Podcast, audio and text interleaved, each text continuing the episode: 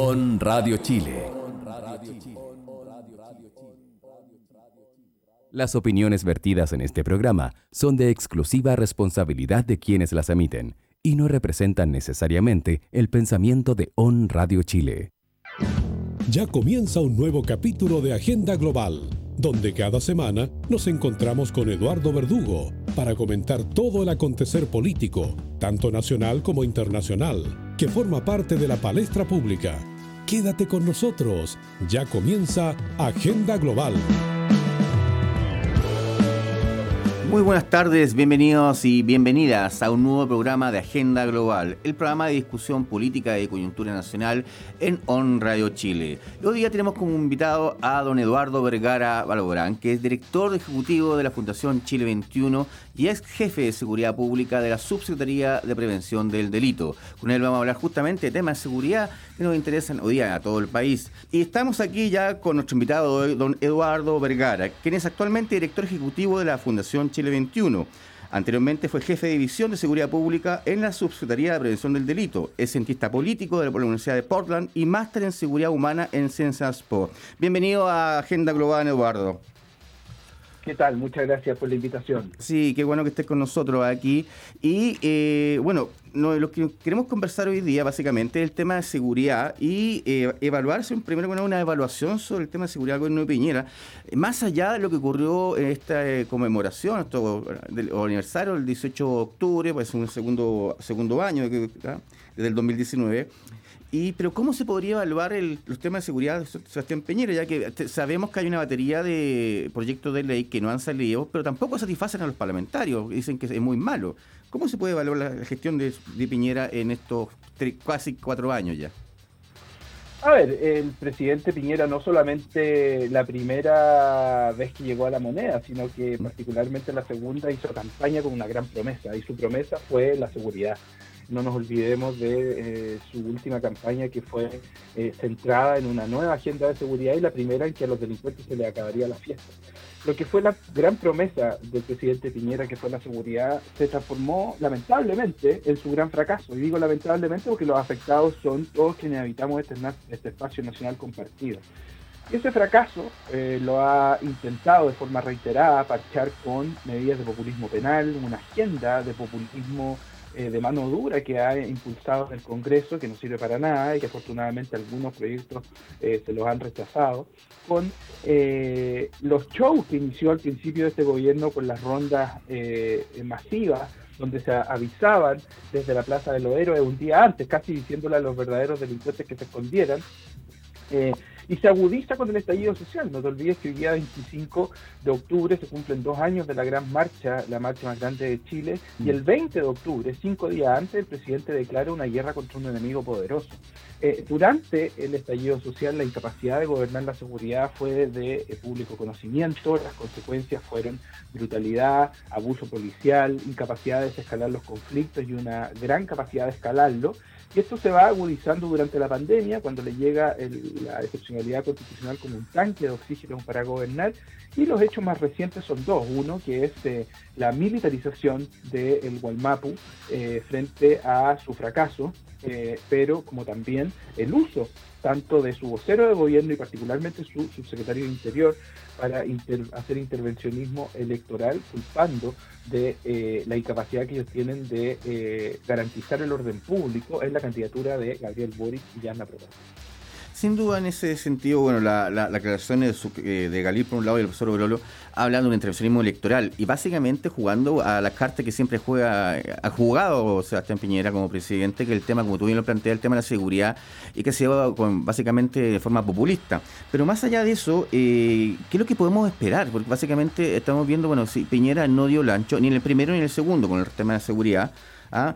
Pero eh, eh, esta violencia delictual, porque dejemos de lado las manifestaciones, básicamente, que son legítimas, el derecho a la protesta social y que son masivas, sin duda, la, como tú planteabas, la del 25 de octubre fue la marcha más grande de la historia del país, pero hay un, hay, hay tanquistado, hay en, Chile básicamente un espacio de violencia que va más allá justamente de lo que nosotros podemos ver como violencia común y corriente, pero ¿qué pasa con eso? ¿Qué pasa con el gobierno de Piñera?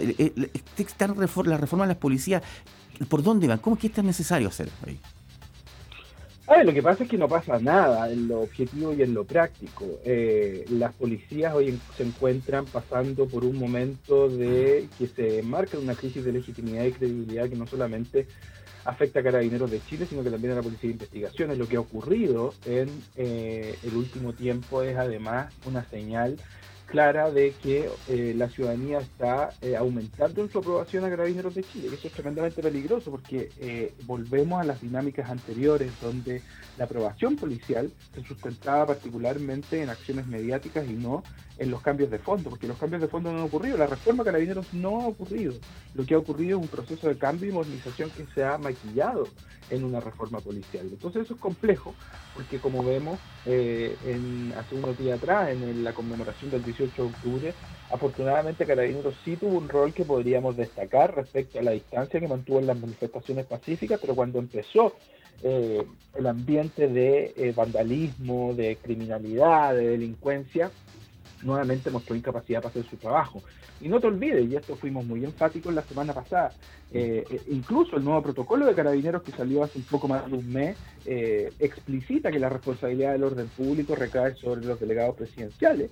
y los delegados presidenciales estaban fondeados y escondidos durante el 18 de octubre. Entonces, claramente, el gobierno renunció a gobernar la seguridad pública eso, eso como tú bien planteas, esa renuncia eh, al control de los públicos, básicamente, la incapacidad de las policías, eh, muestra una gran orfandad. Hay la, gente siente en las calles que, está sola a su, a, su libre albedrío, básicamente porque no hay apoyo del Estado. Y parece justamente contradictorio y preocupante, como tú dices, que esta orfandad que tiene junto a la gente en la calle termine nuevamente en un apoyo carabinero en sus actuaciones. Bueno, claro, lo que pasa es que de cierta manera es la forma en que se ha sustentado la aprobación de la labor policial en eso mismo. Ese ha sido el corazón del sustento de esto. Entonces, cuando eh, la ciudadanía ve, por un lado, y ocurren fenómenos muy particulares. Uno es que la ciudadanía es muy crítica de carabineros, muy crítica de la labor que hacen y su efectividad, pero no ve otra alternativa. Entonces, todavía es muy paradójico porque algunos líderes políticos te dicen, oye, claro, estamos, ¿no es cierto?, criticando a, carabineros, al gobierno porque la policía no se ha reformado, etcétera, pero voy a la, a la población y a la villa, al barrio, al barrio alto, donde sea, y la ciudadanía pide más carabineros. Pero lo segundo, que es un tema que también tenemos que hacer una lectura, y es respecto a eh, la adquisición de armas. Eh, cuando tú eh, sabes cuál es el argumento central detrás de la adquisición de armas, es que quieres protegerte. Y cuando tú quieres protegerte, asumes y lo explicitas de que el gobierno, el Estado en este caso en su conjunto, tiene una incapacidad de proteger. Mm. Entonces son fenómenos que creo que hay que hacer la lectura correcta para entender el por qué muchas veces instituciones como Carabineros eh, empiezan a experimentar alzas en su aprobación, porque particularmente responde a una desesperación de la ciudadanía porque alguien los proteja.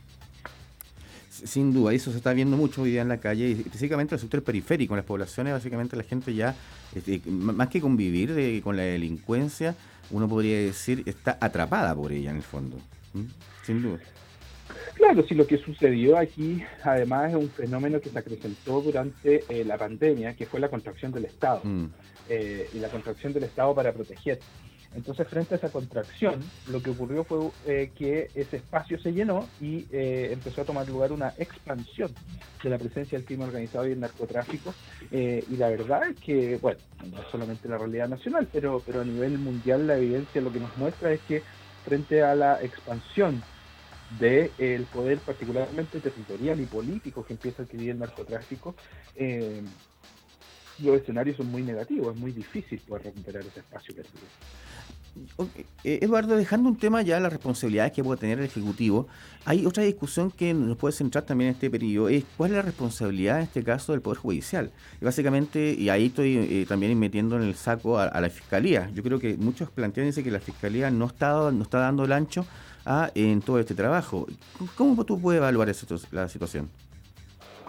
A ver, y por eso cuando te lo digo, creo que hay que ser muy enfático en que la responsabilidad de proteger recae sobre el Estado mm. y recae particularmente sobre sus distintas instituciones que tienen competencias más, unas más directas que otras sobre la seguridad de las personas. Mm. Eh, eh, eh, hemos visto además un gobierno que ha culpado al Poder Ejecutivo y a la Fiscalía en muchas ocasiones, pero que no es capaz de asumir sus culpas. o claramente el, Ministerio Público merece en este momento que estamos viviendo una evaluación de su labor. es una institución relativamente nueva que merece ser evaluada y entender si están yendo del camino correcto o no. Mi punto de vista es que tiene mucho que mejorar. Lo mismo con el Poder Judicial, hubo una, una gran reforma eh, que tuvimos en este país eh, y que permitió eh, avanzar y acelerar ciertos procesos, pero en otros quedó al debe. lo mismo instituciones como Gendarmería, el Sename, el rol del SENDA, la forma en que abordamos mm. la problemática de las drogas como nivel país, hacen que esto sea de una magnitud mayor, pero al centro, en el corazón de, de todo esto, se encuentra la labor del Ejecutivo. Pero tú no ves, tú no ves que la, ciudadanía, la gente en la calle, es, culpa muy fuerte al Poder Judicial porque dicen que el tema esta denominada puerta giratoria, dicen que es culpa de los jueces. ¿ah? Yo, y no veo todavía en el Poder Judicial que hagan un mea culpa completo y siempre dicen que esto es un problema legislativo. ¿ah? Pero hay algo de eso, ¿no? O sea, sí, sin duda, sí, la, la, la, frustración, eh, la frustración de la ciudadanía se ve expresada particularmente en la forma en que evalúan las instituciones y la verdad es que eh, la, evaluación institucional hoy en día por bajo el promedio está puesta sobre la fiscalía, el, el, gobierno, eh, nuestro sistema judicial eh, el Poder Judicial en su conjunto, eh, el Congreso tiene un 2% de evaluación. Mm. Eh, paradójicamente, los que están mejor evaluados son, y, obviamente la policía, los municipios, mm. entre las instituciones mejor evaluadas, y lo paradójico de eso es que los municipios no tienen ninguna facultad ni responsabilidad directa sobre la seguridad. Entonces, eso habla de una de que cuando miramos la problemática de la seguridad está alojada eh, o está de cierta manera descansando en una crisis institucional eh, mucho más compleja. Para, terminar este bloque, Eduardo, bueno, ¿qué es lo que se necesitaría desde tu punto de vista ya más técnico, como especialista en el tema de seguridad, para poder salir de este impasse? Independiente del. Sabemos que va a ser el tema del próximo gobierno, sea, sea, Boric, sea Proboste, sea Castro, Sichel, pero ¿qué es lo que se necesitaría para salir de este impasse y empezar a corregir específicamente? Bueno, lo central es la decisión política. Eh, muchas de las recetas y las propuestas se vienen repitiendo hace mucho tiempo. Es bien frustrante ver que muchos esperan como ideas nuevas y propuestas concretas en seguridad. Bueno, algunas que se vienen repitiendo hace mucho tiempo y han mostrado ser un desastre y otras que también se vienen repitiendo hace mucho tiempo pero nadie las implementa. Eh, entonces, cuando tú te enfrentas a este eh, escenario, la gran pregunta es quién va a conducir los cambios. Y por eso es el concepto de gobernabilidad lo que eh, descansa al centro de los posibles éxitos o también de los posibles fracasos respecto a esta temática que vamos a tener de ahora en adelante. En ese, en ese sentido, lo, lo, que, lo podría decir como novedad es entregarle mucho más facultad y atribuciones a los poderes, al gobierno regional y al, a los poderes locales en los municipios. ¿Sería esa la solución?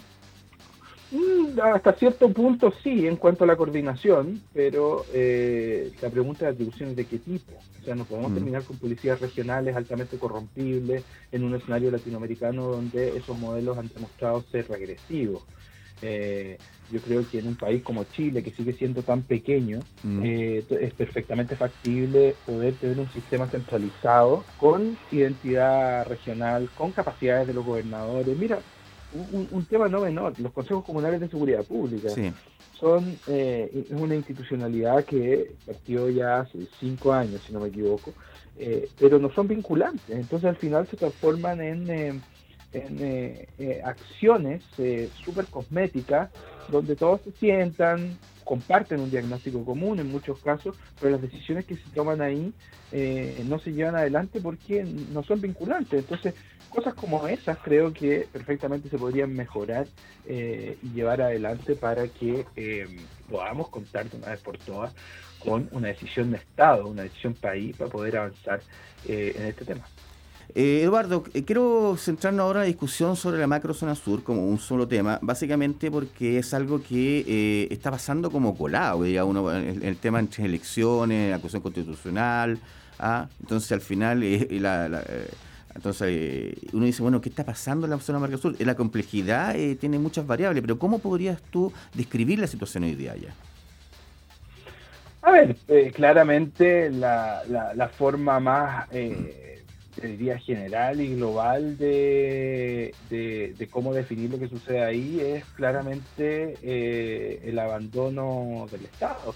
El abandono del Estado a, eh, a, la capacidad de eh, poder encontrar soluciones y generar el diálogo y sustentar los cambios antes que terminemos optando por lo que hemos optado hace mucho tiempo, que tiene que ver con eh, buscar una solución por medio de la instalación del Estado con su cara más controladora y represiva. Eh, yo he sido además muy crítico de lo que eh, significa o ha significado la militarización en esta etapa, que es el nuevo estado de excepcionalidad constitucional. porque lo que vemos es que cada vez que la presencia militar se agudiza en los territorios, terminamos con espirales de violencia que se van profundizando. Entonces la pregunta es si sabemos que la presencia policial, eh, militar perdón, no sirve para nada, sino que es más termina siendo regresiva, eh, sabemos cuál va a ser el resultado. Eh, y uno esperaría que se hagan cosas distintas, pero lamentablemente hace mucho tiempo que no se vienen haciendo. Eh, en este sentido, uno, eh, ve en la macro zona sur eh, diferentes variables que afectan el, proceso que está yendo acá. Por un lado, tenemos la, discusión justamente de lo que es la recuperación de tierras para algunos sectores, que se puede decir por, la, entrega de tierras, lo que es la CONADE, justamente, al sector, al, sector pueblo originario, mapuche, básicamente. Por otro, tenemos las la, empresas forestales, justamente, que controlan gran parte de esas tierras, y incluso hay, hay personas, que hay antecedentes que dicen que incluso hay sistemas paramilitares que están trabajando con ellos. Tenemos también grupos radicalizados de, lo que es la reivindicación mapuche, como la CAM y otros justamente otros otros grupos pequeños que están funcionando. ¿ah? Y tenemos un gobierno inoperante.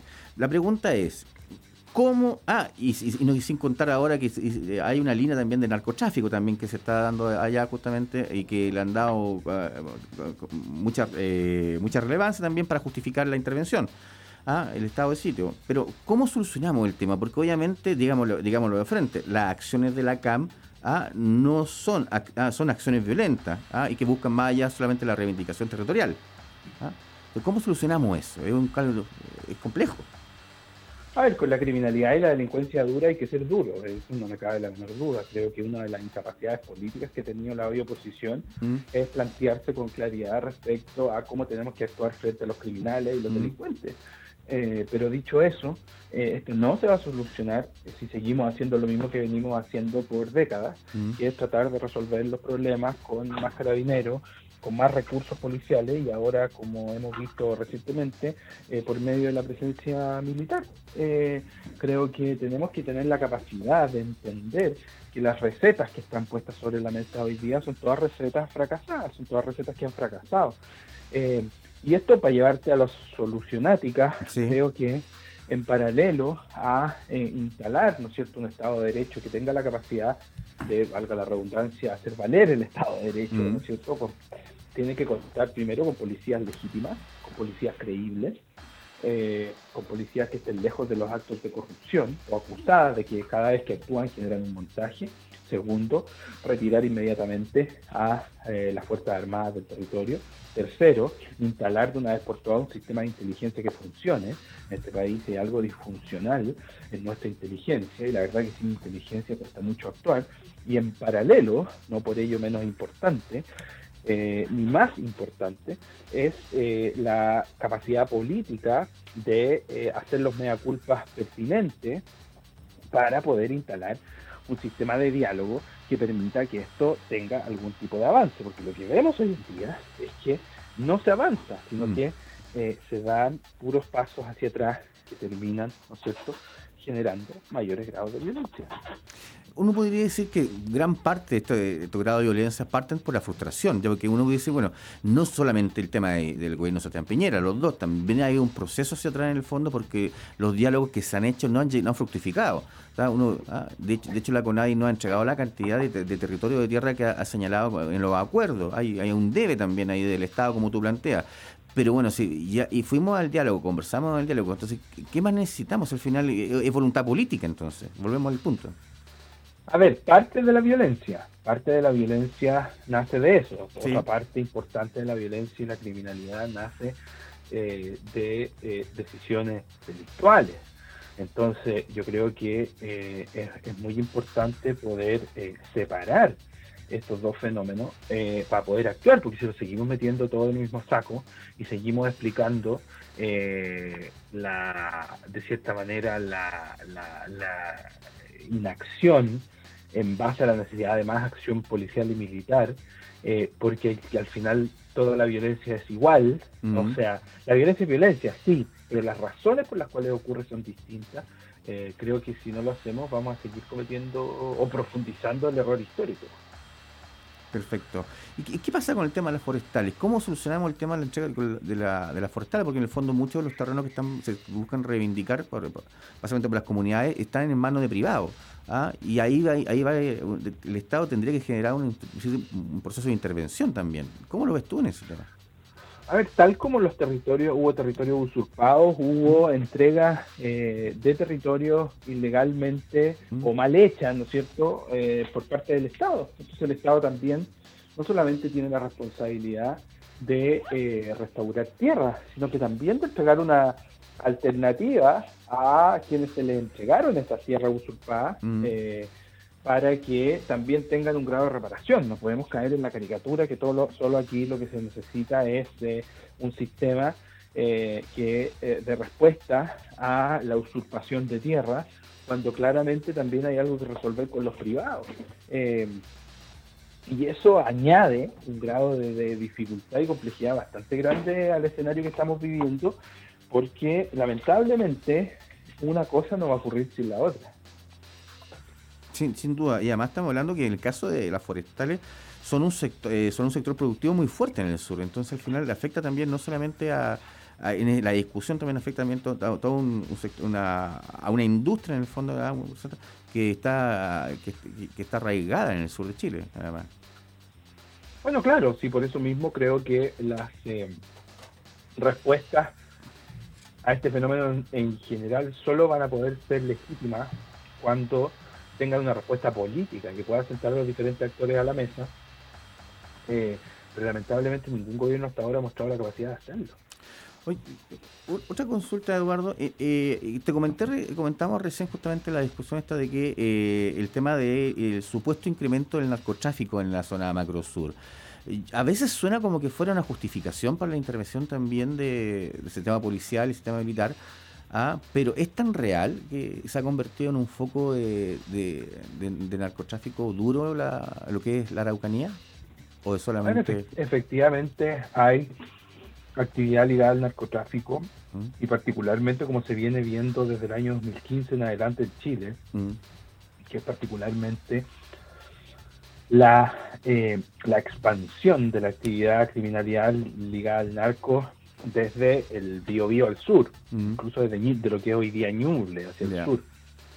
Pero de ahí a hacer el intento político por instalar que esto ahora es un fenómeno narco eh, y que prácticamente la Araucanía se está transformando en un narcoestado, parece bastante responsable.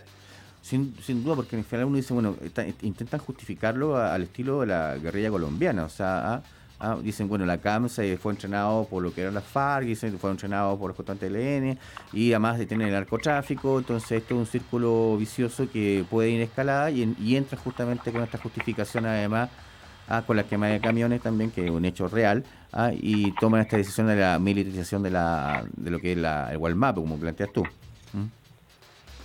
A ver, yo creo que no hay peor escenario que cuando se empieza a configurar este círculo vicioso que se compone de, mm. por un lado, eh, reacción estatal en manos de militares, mm. por otro, crecimiento de criminalidad organizada, presencia de narcotráfico, aumento de armas, eh, y se conjuga con un ingrediente de sensación de inseguridad a las personas, incertidumbre y la necesidad de que alguien les dé respuestas rápidas.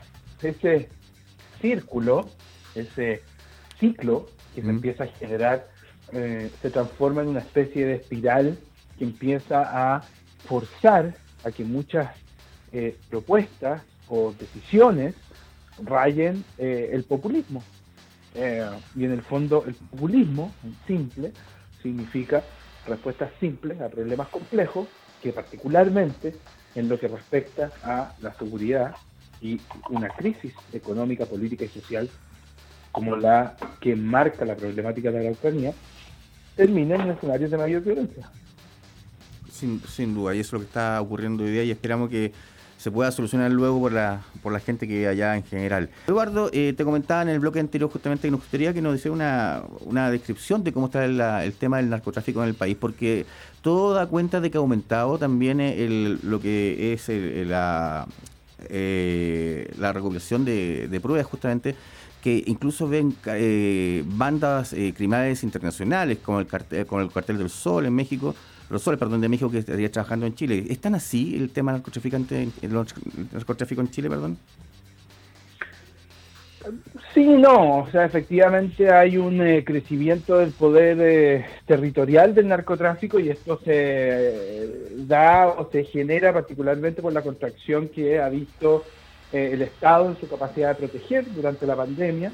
Eh, efectivamente, los, eh, los flujos de narcotráfico, las dinámicas de narcotráfico han cambiado mucho mm. en México, particularmente por la legalización de la cannabis, que ha empujado a que los carteles tengan que innovar frente a la pérdida de un mercado. Mm. Y por un lado lo han hecho, lo han innovado por medio de la producción o del aceleramiento de otras drogas que ya se producían como la amapola mm. y la búsqueda de nuevos mercados de la cannabis en el sur.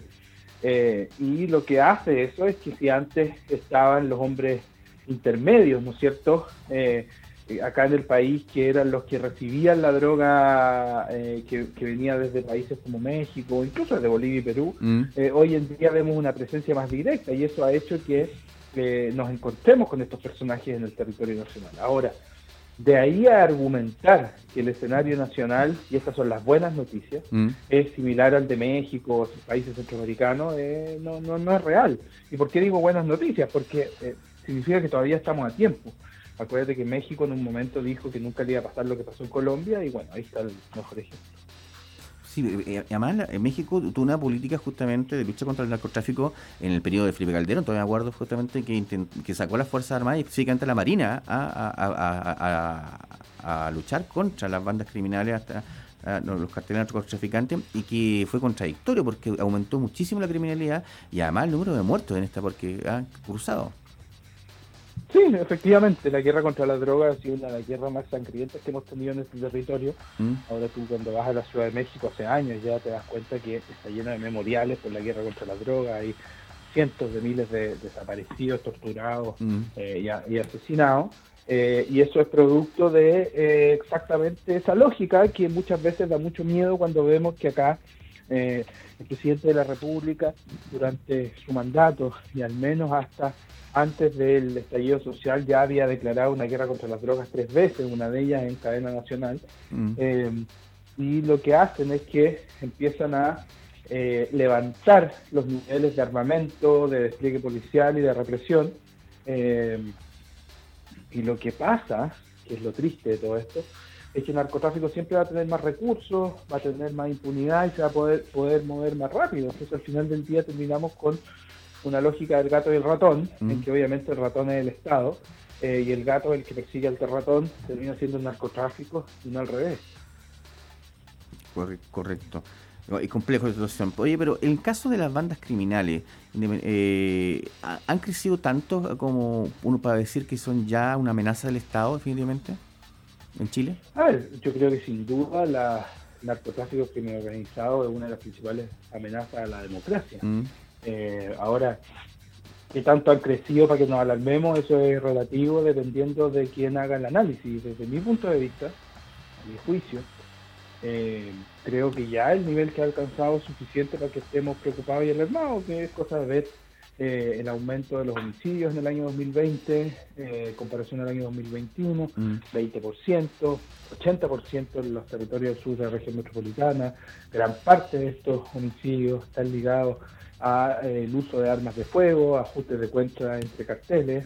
Entonces, para mí es lo suficientemente trágico y escandaloso, a lo mejor para otras personas no, pero bueno, eso es relativo dependiendo de eh, la interpretación eh, que cada uno le dé y que lamentablemente muchas veces termina siendo una interpretación política más que una eh, interpretación objetiva. Y, siguiendo, en esa línea y que comentábamos recién, bueno, durante mucho tiempo se decía que Chile era más que un país de, básicamente de como corredor de la droga, que venía justamente el Perú, el caso de Bolivia, como tú bien planteabas, pero que ahora nos convertimos definitivamente en consumidores. ¿ah? ¿Ah? ¿Ah? y eso es algo que ha cambiado también lo que es la estrategia política también en la cual podemos enfrentar a, las bandas, ¿o no? Ah, pero eso cambió hace rato. Es, un, es, un, es, una, es una argumentación que se instaló en este país que me parece que fue bastante añeja, porque en su momento lo que se trató de justificar e instalar es que eh, aquí el problema era que la droga pasaba, porque los malos la mandaban para Chile y los malos que la usaban estaban fuera. Em, pero lamentablemente en los últimos años, hace ya tiempo ya, lo que hemos visto es que no es así. Eh, y, parte del problema es reconocer que esto recién lo están reconociendo ahora algunos actores políticos, es que efectivamente somos grandes consumidores de drogas. Em, entonces hay un eh, no solamente un mercado de paso hace mucho tiempo instalado, sino que también hace mucho tiempo instalado está un mercado de demanda eh, que es mucho más complejo porque mm, ya eh, depende de una inercia de mercado local en ese sentido, una cosa que comentaste me llamó que, que, hace rato se, plantea, que estas bandas criminales de crimen organizado ya funcionan como empresas. O sea, fíjate que, como tú dijiste, el tema de los, de los carteles mexicanos empezaron a ocupar, a diversificar el mercado, una, una como estrategia de marketing, a cambiar justamente el producto. Ah, básicamente después del tema, el caso mexicano, del tema de la legislación, de la, aprobación justamente ah, de, perdón, y la despenalización del consumo de cannabis en el caso mexicano. Eso podría ocurrir igual también en Chile es posible que lleguemos justamente a, despenalizar justamente el, tema de la cannabis y, además generar un mercado de cannabis en Chile para poder quitarle el mercado a, los, a los carteles, a las bandas? A ver, hoy día el uso de drogas en Chile está despenalizado, está despenalizado hace muchos años, la ley 20.000 es clara. Cualquier persona puede usar droga en la privacidad de su hogar, eh, siempre que sean para uso personal exclusivo y próximo en el tiempo, lo que también eh, despenaliza el porte y el mm. cultivo. El problema es que la aplicación de la ley es bastante distinta. Eh, lo que yo creo es que lo que tenemos que avanzar es un marco regulatorio y legalizar eh, una práctica para poder prevenir y educar mejor, para poder quitarle parte importante de los recursos al narcotráfico, pero por sobre todo para invertir la plata y generar impuestos para invertir en en, fortalecer eh, a nuestros niños, niñas y adolescentes. Lo que estamos haciendo hoy día es entregarle en bandeja un mercado millonario al crimen organizado y el narcotráfico con las consecuencias que todos conocemos. Perfecto, Eduardo. Eduardo, quiero darte las gracias por estar con nosotros hoy día aquí en Agenda Global y bueno, dejarte invitado más adelante para seguir conversando sobre el tema de seguridad y lo que podría venir. Estamos en la incertidumbre todavía como todo el mundo con el tema presidencial, justamente quién va a salir y también a la expectativa de lo que sea la convención constitucional, sin duda. Sí, muchas gracias. Eh, la verdad que una muy grata conversación y feliz de volver eh, a que conversemos. Y que estén muy bien y, que tengan una muy buena semana. Igual, Eduardo, un abrazo, cuídense y que muy buena semana a usted. Y aquí, gracias. Y aquí dejamos justamente el entrevistado hoy día, Eduardo Vergara, de, la Fundación Chile 21, básicamente, que fue jefe de División de Seguridad Pública de la Subsecretaría de Prevención del Delito en el gobierno, el último gobierno de la presidenta Michelle Bachelet. Y tocamos justamente los temas de seguridad, el tema de Macrozona Sur y lo que ha sido el tema también en este sentido de lo que fue eh, actualmente, lo que es el tema de seguridad en el gobierno de Peñera. Ya que nos siguen aquí en Agenda Global por On Radio Chile, le damos las gracias por estar con nosotros nuevamente hoy día lunes y los dejamos invitados para la próxima semana con un nuevo invitado. Muchas gracias y hasta luego. Hasta aquí llegamos con Agenda Global Si te perdiste el estreno de Agenda Global, no te preocupes. Este miércoles a las 10 de la mañana podrás escuchar su repetición para mantenerte al tanto de toda la actualidad política, nacional e internacional. Hasta la próxima.